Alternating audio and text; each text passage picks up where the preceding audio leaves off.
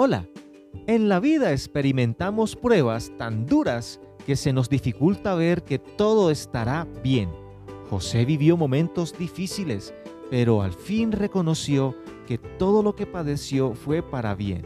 En Génesis 45:5, José dice, Ahora pues, no os entristezcáis, ni os pese de haberme vendido acá porque para preservación de vida me envió Dios delante de vosotros. Todas las cosas ayudan a bien.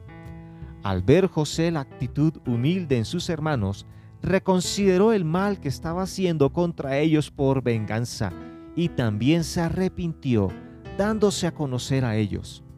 Al saber los hijos de Jacob que el gobernador de Egipto era su hermano José, quedaron turbados pero José les animó diciéndoles que no les pesara lo que habían hecho contra él, pues a pesar de lo malo, Dios lo condujo todo para bien, para preservar la vida de mucha gente, porque así lo dispuso Dios.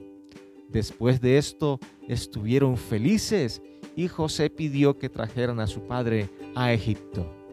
Esta historia de la reconciliación de José con sus hermanos muestra lo que Romanos 8:28 dice. Y sabemos que a los que aman a Dios, todas las cosas les ayudan a bien, esto es, a los que conforme a su propósito son llamados.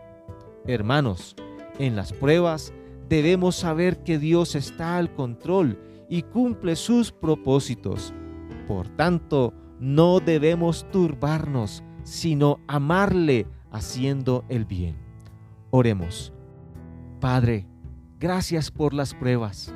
Reconozco que, aunque a veces no asimilo las razones de ellas, sé que tú tienes un buen propósito tras ellas. Amén.